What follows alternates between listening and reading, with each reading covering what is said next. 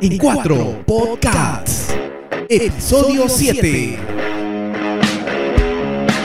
Hola, ¿qué tal? ¿Cómo están? Bienvenidos a In4 Podcasts. Soy Miguel Esquivel junto a Paula Acevedo y Vicente Gastaño Edí. Vamos a iniciar esta semana que tuvo varias eh, historias y notas interesantes. ¿Qué tal? ¿Cómo estás, Vicente? ¿Qué tal, Miguel? ¿Qué tal, Paul? ¿Cómo están? Sí, pues efectivamente nuestra realidad nacional cada día nos ofrece un tema nuevo, algo que nos pone el corazón en la boca y las ganas de conversar mucho. Así que veamos qué sucede. Paul. Ah, ¿Qué tal, Miguel? ¿Qué tal, Vicente? Efectivamente, como decía alguien por allí, en el Perú te puede puedes morir de hambre, pero no de aburrimiento. Y aquí le vamos a decir por qué. Efectivamente, mucho para conversar hoy día. hoy día vamos a hablar acerca, por esta semana del Día del Padre, qué es lo que pasa con eh, el hijo de Castañeda Locio y también el hijo de Alan García. ¿Qué ha pasado? ¿Qué ha pasado? Ha habido noticia. Ha habido noticia. A propósito de ese cariño, ese cariño de padre a hijo, ¿no? Justo en esta en estas épocas. En la repartición también se nota ese vínculo en estrecho. La repartición hermano. Así es. Bueno, en este caso padre e hijo. Vamos a hablar acerca también del Julián Barret. Y desde luego también estaremos hablando acerca de la Copa América. Uy, con nuestro especialista, nuestro especialista desde Brasil, Omar Stalin. tiene las ultimitas. ¿Cómo le va la selección? ¿Pasamos o no pasamos? ¿Cómo la ven, chicos? Eso comentaremos en su momento, más adelante. Exacto. Así es, vamos, iniciamos programa en cuatro podcasts.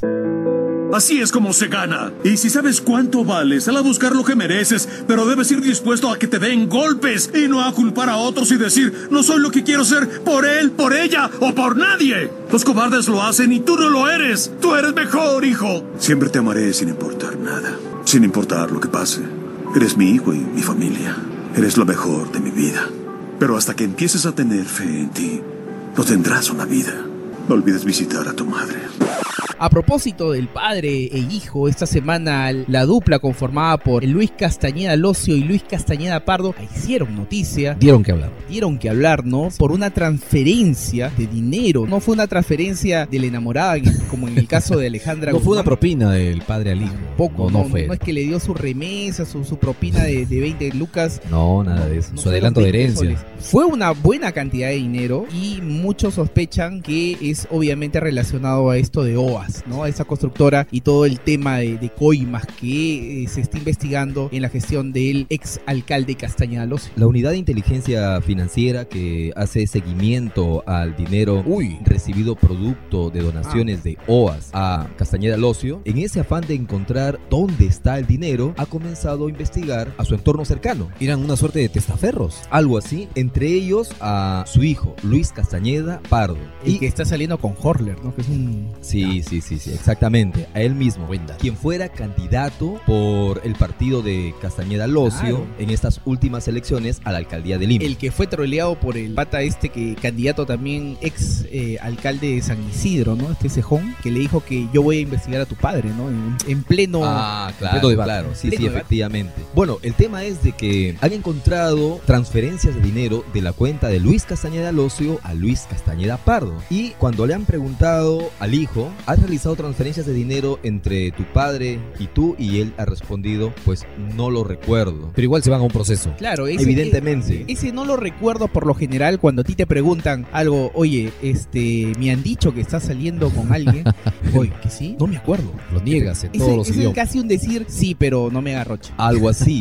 Porque cuando a Castañeda Pardo le preguntan por transferencias entre su padre y él, bueno, este responde que yo recuerde no he hecho transferencias con mi padre. Es más, en esos momentos, en ese tiempo, yo he hecho mi vida independientemente de la política. La transferencia de dinero caliente, uno muy pocas veces tiene recuerdos, salvo que sea el representante de Odebrecht y, está soltando todo. Y sin embargo, cuando le preguntan qué opinas de estas declaraciones donde se está diciendo que OAS le ha entregado dinero a tu padre, y él dice, bueno, yo hablo por las cosas mías, por los temas de mi padre, que él se defienda, ¿no? Algo así. Bueno, lo cierto, lo cierto este, es que han, salido algunas informaciones en torno o luego de esta denuncia, incluso algunas acusando a Luis Castañeda Parro de adquirir algunos bienes mm, bastante costosos. Exactamente. como un departamento de 205 mil dólares. Ajá. por allí va el tema, mi estimado Paul. Porque en el 2013, Luis Castañeda Pardo había declarado que sus ingresos aproximadamente eran de 3.000 a 4.000 soles en el sector privado. Sin embargo, en el 2016 se compra este departamento que señala Paul, valorizado en 205 mil dólares. Bueno, él señala que fue mediante una hipoteca. El asunto es, bueno, en tres años pudo tener acceso a tanto financiamiento, ¿no? Con un ingreso pequeño como viene a ser 3 mil a 4 mil soles. Y le han sacado su récord, digamos, financiero, ¿no? Eh, desde el 2004 le han sacado su récord financiero y efectivamente no calza entre lo que él podría aspirar o lo que él podría costear para comprar bienes, ¿no? Por ejemplo, en el 2004 él era un, un practicante, dice. Fue practicante durante un mes en un banco de la capital. En el 2010 fue tutor contratado de dos cursos en la Universidad de Perón de Ciencias Aplicadas. Digamos, digamos entre julio y diciembre del 2007. ¿no? Como cualquiera puede hacer una carrera y a lo mucho por ahí aspiraría en comprarse un bocho, un Volkswagen y de ahí, bueno, comprarse un Chevrolet Porque recién está empezando, que, ¿no? Que, claro, normal, o sea, un pata que soltero y que podría por ahí tener una vida tranquila, pero no comprarse un departamento de más de 200 mil dólares. En, en, tan poco tiempo. Bueno, sin embargo, sin embargo, de él su suerte ha cambiado en el 2013, ¿eh? Según el reporte financiero, ha cambiado en el 2013 porque fue nombrado gerente general de una empresa más o menos importante, Inflight Media, una firma especialista en marketing aéreo eh, y que además, vale decirlo, es de su propiedad también. Uh -huh. Y en el 2014 lo designaron gerente de Total Artefactos y ahí consigna unos ingresos más o menos interesantes, ¿eh? que ya quisiéramos tener. Por ejemplo, ingresos mensuales de 12.416 soles. Pero sin embargo, la unidad de inteligencia financiera también señala que la adquisición de este departamento es precisamente poco tiempo después de la fecha en que OAS señala haber entregado los 220 mil dólares a Luis Castañeda Los. Era la lavadora. ¿eh? Exacto. Entonces, eso es lo que a la unidad de investigación financiera le hace, plantean la hipótesis de que ha existido una transferencia de padre a hijo. ¿Entonces lo citarán? Sí, tienes que citarlo. Hay quienes dicen, y me voy a poner en, en el abogado del diablo, que dice, Uy. ¿cómo es posible que solamente fiscalicen e investiguen a gente ligada con Fuerza Popular y el APRA, Alan García, ¿no? Porque en sí, hay que decirlo, Luis Castañeda Locio era el amiguísimo de Alan y el amiguísimo de Keiko. Entonces, También. Este, tenían mucha afinidad. Es más, siempre lo han apoyado y si es que hay alguna acusación en el Congreso y por ahí, siempre tanto Fuerza Popular como el APRA salen a blindarlo. Y es que eh, el mudo pues tiene mucho que decir ahora, ¿no? Y no sale en la única entrevista última que, que eh, se ha visto, eh, ha sido en esta en este cónclave que hay todo el fin de semana en Willax, creo que en ese canal donde sale Rey con Barba. ¿no? Rey con Barba. Y Tudela. Y Tudela. Es la única entrevista donde obviamente pues la, la pásame la manti, ¿no? Así, bien tratando un poco de, de, lavarle la cara, que obviamente no. No, pero si son bien, bien imparciales, Miguel, ¿cómo vas a decir eso? ¿Sí, tú crees? Sí, no, son imparciales, son ellos. Sí, ¿no? Dime quién te entrevista y te diré quién eres. Exactamente. Dime qué preguntas te hago y también te diré quién eres. Fue con su cuestionario. Listo, sí. yo creo que vamos a dejarlo ahí. Y hablando de padre e hijo, ¿no? Esta semana también se hubo una publicación de Hildebrand en sus 13 que había que el 24 de mayo el hijo mayor del expresidente Alan Raúl García Nores presentó ante la notaría Laos de Lama un poder que lo nombra como representante de la familia para reclamar los bienes del padre que murió sin testamento, ¿no? Interesante, ¿no? Él ya había planificado su muerte en noviembre y toda la cuestión, pero no se preocupó mucho por el tema, ¿no? De, de testamento, dejar a, a, su vástago con los bienes, ¿no? Ya había aparecido un edicto hace algunos días en los que se anunciaba una suerte de convocatoria para leer la herencia y cómo había sido ¿Y la plata de Atala, ¿quién, ¿quién, ¿cómo lo van a repartir? no, bueno, no sé este ese dinero si estará realmente limpio. ¿Tú crees que lo llamen para decirle, caliente? oiga señor, ya pues, una partecita porque ya se demostró? Claro, no, no, obviamente no, ellos no van a reclamar eso porque este, estarían diciendo que su padre, pues obviamente, y ellos quieren creer que no es así. Bueno, por lo menos es difícil que los hijos puedan de alguna manera asumir las faltas de los padres. Ocurre, ahí totalmente de acuerdo. Lo que, lo que sabemos es que Alan García tiene muchas propiedades a nombre de testaferros, entre los cuales, bueno, se conoce al exsecretario eh, personal de más de años, eh, tanto el privado como el que estuvo en, en, Palacio de Gobierno, este Luis Nava, claro. Se sabe que él tiene muchas propiedades que obviamente están a su nombre, pero que le corresponden a Alan García. Pero finalmente, si no están en la SUNAR oficialmente que le corresponden a Alan García, el testaferro puede cerrar con cerrar todo. Y, o, y, los hijos pueden decir, oye, son, se oye, lleva toda la herencia. Mi papá, mira, se suicidó y tú. Caballero por las que no puras. En la lista de, de predios que ha colocado Alan Raúl, pues figura este, la compra en el 2012 de, de la casa de Miraflores que está valorizada en 830 mil dólares. Que es donde ocurrió el desenlace. Que casi un millón de dólares cuesta esa casa. Dos números de cuentas de ahorros en el BBVA, una en dólares y otra en soles, y una cuenta de compensación de una CTS por eh, enumeración de objetos y una muchas, muchos objetos personales, cuadros, fotografías, libros, muebles, ropas, etc. Es lo único que dejó Alan García. Uy, ahora sí, pues van a tener que leer los hijos porque no les dejó más herencia. Qué pena, ¿no? O ponerse joyas. Sí, bueno, es cuando a veces tú delinques y obviamente tu dinero no está a tu nombre, pues. Eso. No puede- y no puedes reclamar más. Eso. Finalmente la herencia entonces ha sido repartida. O lo más probable es que tenga cuentas en el extranjero, en alguna offshore o en, en algunos paraísos fiscales que obviamente estoy casi seguro que... ¿Tú crees que ha dejado? Sí, obvio, obvio. Bueno, vamos a dejar que la historia nos cuente los hechos más adelante. Exacto. Así es muchachos, vamos a regresar con algo muy importante que sucedió esta semana y bueno, en todo el Perú, el Gillian Barret. Con eso y más aquí en 4 Podcast. Pausa, regresamos en 4 Podcasts. que nos insertemos de un modo más inteligente en el mundo, que no tengamos esta autosuficiencia imbécil de creernos un país privilegiado cuando somos un país este, de mediana categoría para abajo. O sea, nuestra educación está en el suelo, nuestro nivel cultural es crítico, etcétera, etcétera. Y sin embargo, tú sientes que el peruano tiene una especie de optimismo irracional respecto de sí mismo y respecto del país. Esto, esto, esto, es- yo sé, es difícil que cambie, pero tiene que cambiar. Seguimos en emergencia sanitaria y el Gillian Barret, este brote atípico que está sucediendo en todo el Perú prácticamente, que se inició este brote en Piura, de ahí en Trujillo. La libertad está con 90 días. La libertad, ¿no? Porque no, no hablar de Trujillo, la libertad en la serranía Piura también, también. Piura, Tumbes, Bagua, Lima, zonas donde, según lo que dicen los especialistas, por la temporada es que empiezan pues a ver estos brotes, ¿no? De Gillian Barret, que usualmente son 200 casos por año y ya vamos aproximadamente 600, ¿no? La cifra exacta la dio la ministra de Salud, son 548 casos a nivel nacional. Ah, A nivel nacional. Acá en, en Trujillo, en La Libertad, estábamos sobre los 60 casos. Bueno, esta semana se han reportado 77 nuevos casos de este síndrome de A nivel nacional. Guillain-Barré. Sí, el síndrome de Guillain-Barré puede presentarse como un cuadro similar al de a una gripe o también a una enfermedad de problemas digestivos como la diarrea, ¿no? Entonces, a partir de esto, el paciente empieza a sentir debilidad en los miembros inferiores, esta va subiendo, ascendiendo a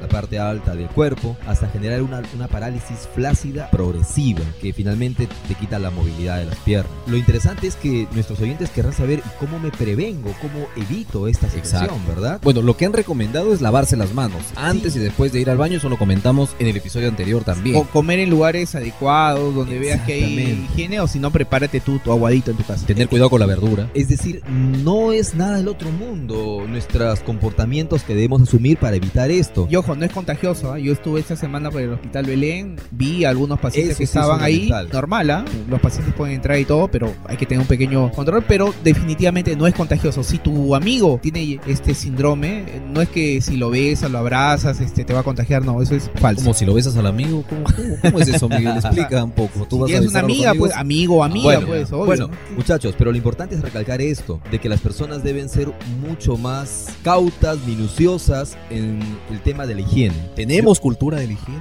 Ese es el tema, pues, porque a veces nos gusta comer en el agachadito porque es más barato. O La leche de tigre de vasito, en la Sí, esquina, en la esas carretilla. comidas al Ah, paso. Entonces, por allí, yo creo que la recomendación para todos nuestros oyentes es tus hamburguesas de cartón. no, es decir, no comas en ningún lugar donde desde tu intuición, sentido común, te hace entender de que no tienen las Tu medidas de higiene Tus necesarias. cachacas con aceite de quemar. Y, y otro lado, para cerrar la idea, ser mucho más meticuloso con todo lo que implique higiene, meticuloso, con el lavado de manos. Eh, si a- antes te lavabas las manos solamente cuando las veías sucias, no, ahora lávate las manos cada vez que puedas, sobre todo cuando vas a ingerir alimentos. Ojo, y cuando cogemos el celular, ¿no? Ahora que tenemos, el celular es un agente eh, Contaminante. Exacto, enorme. Todo enorme. el mundo se va al baño con el celular. Ojo, hay, formas de desinfec- desinfectar el, el Sí, claro. también. Hay Bien. desinfectantes de Metes todo a la tipo, lavadora, ¿no? ¿eh? Bueno, un- a ver, no metes a la lavadora, acaba de decir, no te pases. hay pues. desinfectantes clínicos a base de amonio cuaternario, este, que se puede, con el cual se pueden desinfectar este. Miguelito, ese eso. cuaternario, tradúcelo y dónde lo conseguimos. Bueno, es más clínico, ¿no? Sí, sí, pero dilo en español, pues, para el oyente Ah. el promedio que nos escucha, no seas malo. El alcohol es un buen desinfectante. Lo malo del alcohol, a ver, Era alcohol, pues. no, no, no, no. eh, Amonio cuaternario es una cosa porque el amonio cuaternario elimina virus, bacterias y algunos organismos eh, multiresistentes. Ya, muy bien. El alcohol lo que te hace a veces fija las bacterias Ajá. y este y solamente te desinfecta en ese momento. Ujú. Eh, cuando se evapora el alcohol, ¿Dónde conseguimos el amonio cavernario? Ese amonio que dices que es tan complicado de pronunciar. ¿Dónde y en los hospitales, en las clínicas. Mi estimado Miguel, yo he visto que en las farmacias venden unos pomitos que es como un gel y dicen que es desinfectante y lo puedes utilizar para limpiar tus manos, los- el celular también. Alcohol en gel. que tocas. Sí, no sé, esto es, El, esto es el- efectivo. el- el alcohol en gel es efectivo en ese momento, ese nada momento. más. En ese momento, para una vez que te limpias, te desinfectas con alcohol, pero el efecto termina cuando se evapora el alcohol. Mm. Correcto. Y de ahí, obviamente, vas a seguir infectándose. Entonces, la idea es lavarte las manos con Ya. buen jabón Exacto. y este y constantemente. claro, por ahí va la recomendación. O sea, no es nada del otro mundo. Ya, pero no hemos despejado la duda de cómo desinfectar el celular. Ah. ¿Cómo, ¿Cómo hacemos para desinfectar Y el celular? Desinfectalo con alcohol, simplemente. Con alcohol. Con gel, alcohol en gel. Alcohol en gel. Ya, eso porque, chicos, Cinco minutos hablando. No, es que llegar todo Ya. el mundo lleva el celular al baño y luego lo llevan a tu mesa a comer. Estás con una manzana en la mano y el celular que hace 20 minutos atrás estuviste en el servicio higiénico, estás hablando y, y con la, la mano en Es la un agente contaminante Sí. que está permanentemente en contacto con nosotros. Sí, entonces este artefactito del celular, por favor, Y lo pones en mucho todo lugar. ¿no? Sí, En sí, lado. entonces no, yo consejo para todos los oyentes, ya no lleves el celular al baño. O sea, bueno, yo quiero hablar solamente de un tema, eh, hablando de Gillian Barret, que es, aparte de las bromas que nos, nos gastamos acá, es un tema muy preocupante, muy importante, porque está afectando a mucha gente y en la mayoría de casos de muy pocos recursos, muy pocos recursos económicos. Sin embargo, el Estado ha proveído de una dotación de vacunas Sí, así es. que nos parece importante y nos da cierta tranquilidad. Sin embargo, no todo es color de rosa porque según los epidemiólogos indican de que para que una persona más o menos se recupere de este síndrome o síndrome, Ya. Va a tener mucho tiempo. Exacto, pero necesita un tratamiento de por lo menos seis muy vacunas caro. diarias durante cinco días. Ese es el tratamiento. Es- Seis vacunas Es lo más diarias costoso. por cinco días. Y- Entonces, haciendo la multiplicación, nos damos cuenta de que un paciente, solamente un paciente necesita 30 dosis. Wow. Cuando llegó la ministra hace algunos días trajo un lote de 500 vacunas que nos parecían bastante. Sin embargo, para los 62 casos que teníamos reportados hace En pocos libertad. días, O sea- solamente en la libertad, por esas 30 vacunas que necesitan, son más o menos 1860 vacunas. Nos trajeron 500, nos Ya. faltan como 1300.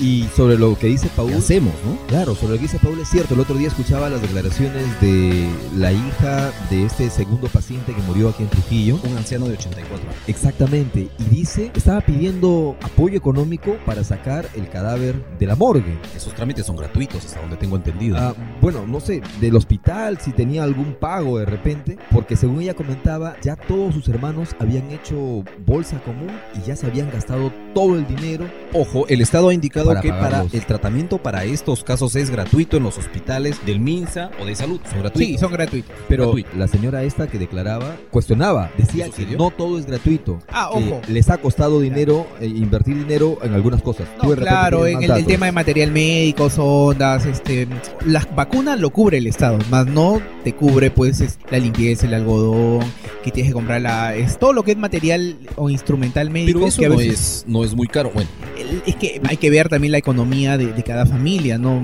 Imagínate que eso les puede costar un promedio de 3 mil, 4 mil soles. No, y además que eso no está como parte de estas medicinas de emergencia que está cubriendo el No, Estado, no, ¿no? no. Por este caso. Eso también. Y en síntesis para nuestros oyentes, higiene extrema, si es que no quieren pasar por todas estas penurias de, de dejar la el enfermedad. celular, dejar el celular, ya no llevarlo a los servicios Ya higiénicos. no, ya no, olvídense de eso. Exacto. Y desinfectar. limpiar su casa y bueno, no, Efectivamente. no, no estar muy cercano a, a focos infecciosos como el tema de basura, ¿no? Que se supone que es que podría ser, ojo, una de las causas también del Lilian Barrett. Muy bien. Así que regresamos ahora con algo importante. Pausa. Regresamos en cuatro podcasts. Sí, Sí, sí, yo creo que hoy ya nos hemos movido muy bien, o sea, dentro de todo nos hemos movido bien, como lo dije, hemos estado un poco tímidos al principio, pero después nos fuimos soltando y siempre es lo que, lo que Perú peca, ¿no? Siempre, cada comienzo de un torneo, siempre estamos un poco tímidos y nos cuesta, nos costó en el Mundial. Esta semana se inició la Copa América Brasil 2019. La fiesta del fútbol. La fiesta del... Vibra el continente. Vibra, te vibra. Así es, ¿no? En eh, la ceremonia de, de apertura. Eh, fea esa ceremonia. Esa ceremonia no, no, no tuvo nada de fastuoso. Lo único, digamos, este, anecdótico fue esos este, efectos especiales, esa computadora que obviamente lo veíamos nosotros, mandó los que estaban en la cancha. Es lo único, distinto. Pero que no sé por qué lo hicieron, que ahí caía la pelota. Bueno, a mí, a mí, a mí particularmente La verdad, no sí. me gustó. No, no, no, no me gustó. muy Esperaba un poco simplón, más. muy sosa. Este, un poco una más. Karol G, que lo único bueno eh, fue el cuerpo. En realidad, ¿ustedes han escuchado La canción este- en sí, la verdad, no es, no es nada canción? contagiosa, pegajosa. O sea, siempre a veces criticábamos a Shakira, pero le extrañamos. ¿no? Pero ustedes han escuchado a Carol G, Leo Santana. Yo No, a Carol G yo sí. Lo que pasa, mi querido Tocayo, es que Carol G es una chica del reggaetón. Ah. Tiene un montón de más o menos canciones de ustedes que escuchan Ah, sí. esa música. Claro, más o menos de la generación de Miguelito y yo. Bueno, Miguel es chivolo, yo todavía soy viejo, ¿no? Miguel. No, Carol G es una cantante de reggaetón. Oye, hablando de Está las de moda. Pero, a ver. Pero ¿tú qué cantante, sabes? pero ¿tú sí qué estaba con sabes? playback, ¿no? Sí, pues estaba con playback. ¿Tú qué sabes más de esto de la G? Hay Carol G, Becky G. Lo que pasa es ¿Tiene que ver con que el punto G? El otro día escuchaba un reggaetonero y decían, hacen referencia al ¿Qué punto G? Por eso es que son todas G. Gigi, así como la de los 80, este, dibujos animados que se convertía en su varita mágica. Y, y cuando pues, se convertía era totalmente se, se veía, desnuda. se veía calataza ahí Sí. y todo. ¡Ah! ¿No? En ese momento. Chivolo explotaba en su, era, su el, era tiempo de la serie rosa, pues, ¿no? Pero chicos, volviendo ya, al volviendo tema. al tema, Carol G, Becky G, Maki G, o Soy Vicente G. G, Es que Vicente G. Mickey G. Mickey G. Dice G, dice G. Chicos, lo que pasa es que para nadie es descubrimiento que el reggaetón tiene una carga pues sensual en su temática. Es que lo que Entonces siempre. las a ver, chicas esto- tratan esto de, de- claro. de venderse con esa imagen. A ¿no? ver, es que el reggaetón apela al, al instinto más básico que tenemos nosotros, al tema carnal, sexual. Bajos y eso. al eso- comportamiento primitivo. totalmente primitivo, o sea, por, por más que, reptiliano. por más que seas un Exacto. ingeniero, abogado, este magíster, doctor, vendedor, lo que tú seas, Todos tienen todos su, tienen su su lado, oscuro. primitivo y básico, ¿no? El tema sexual, el tema básico. Entonces, el reggaetón apela a ese, ese es su discurso básico. Te- Hecho anecdótico, te cuento, ahora que estamos en la temporada A ver, a ver. Día del Padre. Cuenta, hija, cuenta. Una profesora Pásame en. Tarapoto, Perú, ha bailado el reggaetón de Becky G sin pijama, lo ha bailado Miércoles. en Baby Doll. En Amaya. Tarapoto ocurrió eso. Sí, en Tarapoto. Entonces, lo que pedíamos para es que. agasajar a los padres y profesores padres en su día. O sea que esta profesora hubiese bailado en lugar de Becky G en la ceremonia de Le hubiera inauguración. puesto por lo menos un poquito más de, De emoción, intensidad, emoción, sazón, El sabor. video está en la red. Seguro que se viraliza. Seguro Sí, este sí, yo lo sí. Pero volviendo al tema, lo único bueno que yo vi de la ceremonia de inauguración de la Copa América es Bien que duró muy poquito. Y eso fue lo bueno. Lo mejor, Porque ¿no? Soportar los. A pesar de que era un playback, mm, no. Lo que me están comentando que en la, la ceremonia de apertura de los Juegos Panamericanos va a estar el triple o el quíntuple mejor de, de la ceremonia de apertura de, de lo que es Brasil 2019 porque está hecho por una empresa americana que hace el Super Bowl. Pero el tema es quién va a convocar más gente, quién mueve más masas. Bueno, el, el tema de, de los panamericanos... eh, Pero el fútbol, el fútbol es pasión de multitudes, pues, ¿no? Yo dudo de las, de las inauguraciones con mucha expectativa. Ajá. Prefiero esperar la fecha y desengañarme. Como ha ocurrido con la Copa América, me he desengañado totalmente. Tampoco es que había mucha expectativa A ver, yo tenía para un ver. poco de expectativa con Brasil, que vino a jugar con Bolivia, que tampoco esperábamos nada de Bolivia, pero esperábamos Oye, un ¿no? Brasil escollante. Obviamente no estaba Neymar, pero estaba Coutinho, Firmino, este... En el primer tiempo se perdieron como 50 goles. Así es. Eh, Venezuela fue, Venezuela y Bolivia fue solamente a protegerse. Lo, ¿no? lo bueno es que Bolivia va a jugar después con Perú. Y yo lo veo un partido bien complicado para Perú. Es más, conversamos con Paul y yo creo que Perú le va a ganar por un gol de diferencia. A- a Bolivia. A Bolivia, A Bolivia. claro. o No, sea, no está- raspando. y, y si le ganamos por dos goles de diferencia va a ser porque, bueno, en fin. Ahora, el tema, Que- el tema de cantidad de goles para Sí. efectos de la tabla de Correcto. Es importante. En, este, en este campeonato. Sí, cuenta sobre todo en el grupo de Perú, porque está Venezuela y Perú, que obviamente están empatados en este momento, pero Por el 0 a 0. por el cero A ver, a ver, ya que tocamos el tema, ¿qué les pareció el partido? a mí Perú-Venezuela. aburrido. Por algunos lados Venez- inicialmente tenso, pero de ahí Venezuela, aburrido. según mi punto de vista, Venezuela demostró mejor performance. Bueno, el que atacó más fue Perú. Lo que yo creo que Venezuela estuvo más ordenada. Jamás habíamos odiado tanto al. ¿no? dos goles A ver, fue justo, ¿no? Y, y si hubiese ido VAR en la Copa América Centenario, donde fue la mano de Ruiz Díaz, obviamente no hubiésemos pasado con Brasil, ¿no? Eh, fue justo, pero le quita esa cosita de polémica. Y... Porque ese gol parece que el arquero lo sacó de dentro del arco. Parecía, parecía, pero no, no, no, no, no, no. Estaba en la línea, estaba en lo justo, no fue gol, lamentablemente para nosotros. Claro, tenía que pasar toda la circunferencia, este, la línea y no pasó. pero lo que, yo tenía que ingresar hacia el fondo. Así es. Exacto, como siempre, como corresponde. Como en el reggaetón. Sin embargo, yo iba, fue un buen negocio, no fue un buen negocio, es un buen resultado, nos favorece este empate. Es un buen negocio si es que le goleamos a, a Bolivia. No, no, no, no, sobre el partido de Perú-Venezuela está conversando Paul. Yo creo que sí fue un buen negocio, porque Venezuela, perder. Sí, porque Venezuela pudo ganarle a Perú. Por eso creo que Perú la sacó, la sacó bien. La sacó barata. Sí, sí, la sacó barata. Y, y lo sorprendente ha sido Colombia, ¿no? Con un buen juego, atilado, ordenado, más compacto. ¿Qué tal Colombia? ¿Qué tal físico? Y, lo que yo digo, ¿no? Se demoró en traer un buen, un buen entrenador. Lo que no le está pasando a Argentina, que bueno, está con un argentino que prácticamente está haciendo sus pininos. De emergencia. De, emergencia. Y bueno, Colombia sí trajo a Queiroz, un entrenador de fuste que ha entrenado a Real Madrid, al Porto, a Portugal. Entonces, no es un técnico improvisado. Está viniendo prácticamente, y él lo dijo, a ganar la Copa. Hoy día han tenido un partido fenomenal, Colombia, muy superior a Argentina. Las a ver, estrellas de, Argentina pues quedaron... A eso iba. ¿Quién, tiene más estrellas? Eh, ¿Argentina o Colombia? Argentina tiene más estrellados. Sí, si lo vemos desde el punto de vista económico y, eso de pases y transferencias, Argentina se lo lleva de encuentro a Colombia, pero Colombia tiene más fútbol. Es un grupo que, digamos, en el engranaje funciona mejor. Ah, obviamente. Argentina todavía le falta aquello y hay quienes dicen que para próxima será lo de Messi, no sé si llegará ya. Claro. Mira, le ganó a Colombia, ¿no? Todo el mundo está diciendo, de acuerdo a todo esto, que probablemente la final soñada sería Brasil. ¿Colombia? No, Brasil-Argentina era. Algunos decían Brasil-Uruguay. Ah, a Uruguay escuché. De acuerdo lo al feature y eh, según la BBC, llega Brasil-Uruguay y gana según Brasil. La BBC. Pero ahora. La BBC que ha hecho sus estadísticas, de acuerdo en la lógica, obviamente Perú pasa, eh, enfrenta a Colombia y Colombia le gana por penal. Según el diario Gestión. Ahora, lo triste sería que Messi, siendo un crack del fútbol en el mundo, se retire como futbolista profesional. Una copa con su selección. pero ni con su selección, ni campeón mundial, ni de la Copa América. Así es.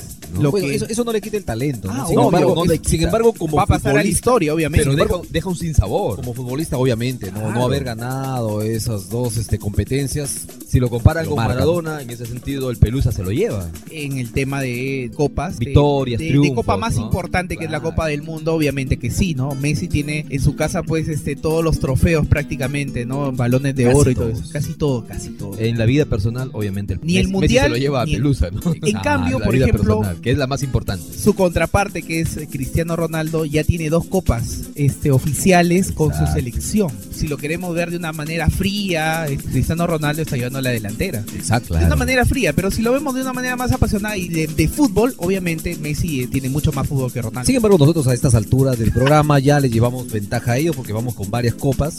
Entonces, ¿hay mucha expectativa con esta Copa América no hay mucha expectativa con esta Copa América? La expectativa con esa Copa América es saber si Perú va a poder competir para tentar un cupo para la Copa del Mundo de Qatar 2020. Ajá, totalmente de acuerdo. Yo creo que con la Copa América en concreto un termómetro ahí. Eh, yo creo que Gareca, yo creo que Gareca lo que puede hacer es, digamos, ver con quiénes va a contar para las eliminatorias o clasificatorias que se vienen el otro año. Si es que seguimos contando con Gareca. ¿Pasamos a la siguiente fase, no? ¿Qué nos dirá nuestro amigo Omar Stalin? Yo les cuento, a ver. Omar Stalin llegó finalmente, le contamos la vez pasada la travesía que había. Llegó en ahora, Así es. Así es, pero ya está cómodamente instalado en un hotel. Bueno, hotel de mochileros, me han dicho. Sí, hotel de mochileros. En realidad, no, en realidad, no, es hotel, es hospedaje.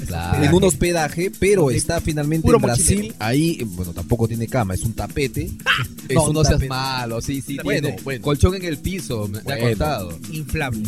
Bueno, tal vez falta inflarlo, pero parece un tapete. Ya. Ahí está nuestro amigo Omar Stalin y desde Brasil nos va a dar su reporte y el balance de esta primera jornada y ver ahora cómo ve a las selección y qué posibilidades tenemos de pasar a la próxima fase. Adelante Omar Stalin, nuestro enviado especial. El 0 a 0 ante Venezuela, más que preocupar por el resultado, dejó un sinsabor por el funcionamiento del equipo peruano. Es cierto, se intentó, se pugnó, se anularon dos goles, un em, remate de Edison Flores se sacó de la raya, pero hubo momentos de desconcierto en el funcionamiento que realmente preocupa, puesto que este equipo de alguna forma tenía ya aceitado este tipo de aspectos que se viene ahora contra Bolivia. Me parece que es un, partido incluso más complicado, más complejo, que habrá que sudar más inclusive para poder conseguir un triunfo que permita, por lo menos en estos torneos cortos, eh, con un 1 a 0 es suficiente, pero ojo, también hay que dejar una buena sensación en cuanto a lo colectivo. Esta selección peruana parece que no se despierta, está medio adormecida, hay jugadores que no han llegado tal vez en mejor aspecto físico y eso al final es un rasgo muy preponderante. ¿Se acuerdan del episodio anterior, lo, digamos, positivo que tuvo Omar, ¿no? Eh, respecto de la, de la, selección. Ahora, como que no. Ha sido más realista. Más realista. Somos, en realidad, todos somos más realistas. Siempre que empieza una competencia nos mostramos efusivos, con mucha, mucha expectativa, creemos, pero no, la realidad a veces quiere. nos estrella contra un muro. Ella me quiere, ella me ama, y después te enteras por la mía que ella no te ama. Qué cruenda. Pero bueno, este igual como peruanos siempre queremos que nuestra selección avance, sí, triunfe. Sin duda, sin duda. Así que yo tengo confianza en el sí, próximo partido. Eso iba a decir. Yo, muchachos, lo siento, la realidad es esta, lo que bueno, viene Bolivia. Yo igual mi corazoncito está con la esperanza de que Perú avance. Bueno, sin, sin, embargo, lo que nos dice Omar es cierto. Entonces, de que todavía mantener un poco la fe, hay que Como ver. mejor cómo... tercero al menos pasar. Sí, podría ser, pero muy, muy clarificante lo que nos ha manifestado Omar. Muchas gracias, ¿Crees? Omar. ¿Crees? Listo, gente, vamos a algo importante. Regresamos con, a ver, el Día del Padre es tan igual como el Día de la Madre. ¿Qué dicen? No. Vamos a ver. Pausa, regresa en 4 Podcast. Ríndete, Boss Lightyear. Te he vencido. No me rendiré. Tú mataste a mi padre. No, Boss. Yo soy tu padre.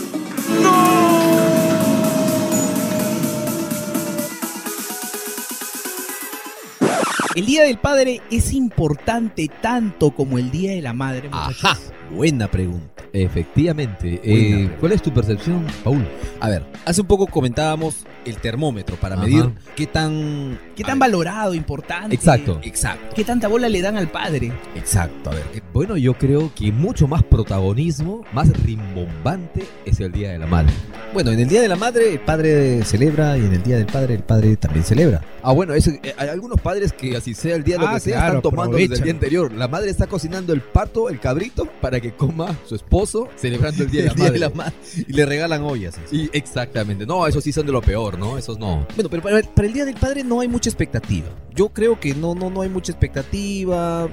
¿Sabes No hay las promociones tampoco. Exactamente. Un buen termómetro, por ejemplo, para todos los oyentes en sus casas, Miren la televisión local, ¿no? la publicidad en la televisión. O en la radio. Y cuando viene el Día de la Madre, desde las dos semanas previas o desde un mes antes, están que tocan el tema del Día de la Madre. A ver, usted, amigo o amiga que está escuchando el podcast, haga memoria. En los últimos tres días, ¿cuántas publicidades del Día del Padre o promoción alguna vinculada a la fecha ha visto? Exactamente. Y solito, Ay. solita, que saque su conclusión. Bueno, yo para el Día de la Madre mm, fui a cierto restaurante medianamente, medianamente es para medir eso, ¿no? Sí, y resulta que el local estaba lleno. Y era día viernes, Muy bien. en víspera del Día de la Madre. Desde ahí empieza. Exacto. Y le pregunto al mozo, vaya, porque las mesas estaban abarrotadas de, de, de señoras, de damas con flores, bastantes botellas de vino también había. Mucho cariño. Exacto. Entonces, lo que yo le digo al mozo, oiga, este, las madres sí que celebran bien. No, están celebrando ya hoy día viernes y han venido a llenar el local. No, señor, me responde. No, señor, eh, desde el lunes está así el local de lleno. Ah, su- Desde el lunes le digo, es cierto, las madres festejan bien. Y es que todas las instituciones dicen Ah. Día de la Madre. Ah, no hay que hacerlo, hay que hacerlo el jueves, hay que hacerlo el miércoles. Madre, solo hay una. Claro. Y padre, Padre, padre, no soy yo padre. es que a veces, no sé, padre no es quien engendra, sino quien te cría. Ay. No, eh, es que lo que pasa. Pero lo que dice. Ah, continúa y luego yo doy a mi aporte. No, es que, bueno, lo del Día del Padre no es comercial. Es lo que una vez me dijo un amigo, ¿no? ¿Por qué? ¿Por qué no es rentable Hay el que día del fijar padre? el día, no, me dicen comercialmente, está la campaña de escolar, la campaña del Día de la Madre. La campaña de fiesta- fiestas patrias y la campaña No navideña. figura en Pero la fecha. el pero calendario, no el figura el día del padre. Hay Ya. el día, de la- hay el día del hombre, no lo hay. Hay el día de la mujer, Sí lo hay. obviamente. ¿no? A ver, yo les explico un poco por qué. A ver, en el Día de la Madre... somos tan malditos. En el Día de No. la Madre... No, no creo. En el Día de la Madre se venden flores. Ajá. Los mariachis también. se- En el Día del Padre. ¿qué te van a llevar mariachis? ¿Qué te van a regalar flores? Chicas, pues strippers. Tortas. Tortas. No, no, el padre va a decir yo quiero chelas. Claro, ni una empanada. Ni una empanada. Entonces, Pero el amigo que estaba refiriendo, Miguel, tiene una empresa, me parece, y te comentaba algo en función Ah, a- sí, al me negocio- decía, me, me decía que tiene. "Oye, en el Día de la Madre es el, es el día que más vendo. Y el Día del Padre, no, el día, es más, yo le digo, y no vas a hacer una campaña, algo importante. Cerveza. Cerveza. No, lo que pasa es que la empresa del, del amigo que está refiriendo Miguel Es es de una, tortas. es una empresa de pastelería, pero es grande, no es pequeña. ¿No? Ah. Sí. Y, pero me dijo, no, para el Día del Padre no voy a hacer nada, me dice. Lo que pasa es que para, para las damas, que está muy bien el Día de la Madre, efectivamente, yo me, me auno a la fecha, a la importancia de la fecha. Si no te Y- cae también. Y este, me parece que eh, hay sí una diferencia en el modo de celebrarse, en el modo de esperar también la fecha. Se hay mucho maneja más- más expectativa. Se maneja más la emotividad. Es mucho más rentable celebrar el Día de la Madre que celebrar el Día del Padre. Y, Creo yo. Pero, pero ¿por qué? Porque no qui- a ver, no se quiere mucho al, o sea, se quiere más a la madre que al padre, en conclusión. No, es que la madre es, mm, digamos, la que está en mayor contacto con los hijos. Muchas veces el padre Madre está solo ayuda. En su mayoría trabajando. Por eso, se La- quiere más a la madre que al padre. La, la madre es más emotiva que el padre. El padre también tiene afecto, cariño por sus hijos, pero el Pero- padre lo demuestra menos. En cambio, la madre todo el tiempo está, mijito, te caíste, te sobo, criaturita, Mm, corazoncito, ¿no? Todos tienen una madre, ninguna como la mía. Claro, exacto, ¿no? Todos dicen, mi madre es la mejor, la única. Y tu padre, bueno, sí, también los quiero. Debe ser una canción. tocayo. Oye, Ajá. sí, ¿no? Pero bueno, O- hay otro, padres y padres también, pues. otro termómetro. En el Día de la Madre, te vas a comer a un restaurante, como decía Paul, Lleno. lleno. Uf, que estar parado. Es más, Exacto. yo recuerdo esa anécdota que siempre, y creo que todo el mundo la ha pasado, ¿no? De que vas a un restaurante que tú quieres ir a ese restaurante y que tu mamá quiere ese, re- Ajá, ir a ese, restaurante y tú tienes que pararte al costado de la persona, De la mesa, de la mesa. que está comiendo y tienes que pararte ahí. Porque si no, te ganan. Caso contrario, ir a las 10 de la mañana. Así. Sí. Y estás comiendo y el otro está que te mira de costado como que, oye, y me te mira feo, y te mira sí, feo Me todavía. incomodas con que estás parado mi No, costado. tú quieres hacer reserva, y llamas a hacer reserva y te dicen, no señor, hoy día es el día de la madre, no hay reserva. No hay reserva. Ya que te matan ahí. Anda para el, de- para el Día del Padre al mismo restaurante. ¿Cómo lo encuentras? Ah, no, ahí sí vas al toque, pues. Te vas a la una de la tarde, dos y media. Mesas vacías. Mesas vacías. Mesas vacías. Totalmente. Es más, el show que ofrecen los restaurantes para el Día de la Madre, orquesta grande, completa. Para el Día del Padre, grupito digital. Cuatro DJ, gatos. DJ. Sí, Y todavía con grabación. Exactamente. ¿Por qué? Con su USB. Porque evidentemente la diferencia pues de público, de consumo, ¿no? El consumo es mayor en el Día de la Madre que en el Día del Padre. Pues, o sea. Bueno, aquí somos, aquí somos dos padres y, Bueno, yo En- todavía no soy padre. y- y Vicente que está pensándolo muy seriamente. Está ensayando desde cuando era 15 años, ¿no? ¿Qué, espe- qué espe- Pero no, no latina, después de... Exacto. ¿Qué, qué expectativas tienes tú, Miguel, por Eh, para mañana? ¿Qué expectativas tienes tú, Que su Miguel, esposa, por que su esposa lo Día agasaje, Padre? que su esposa lo ¿Qué agasaje. expectativa ninguna, la verdad? O sea, espero que me sorprendan nada más. Bueno, yo recuerdo mi, mi Oye, primer día- Tocayo, tú ya eres padre a partir de este año. No, El año ya, pasado. dos- dos Tu años. segundo año como padre. Te estabas demorando, ¿ah? Exacto.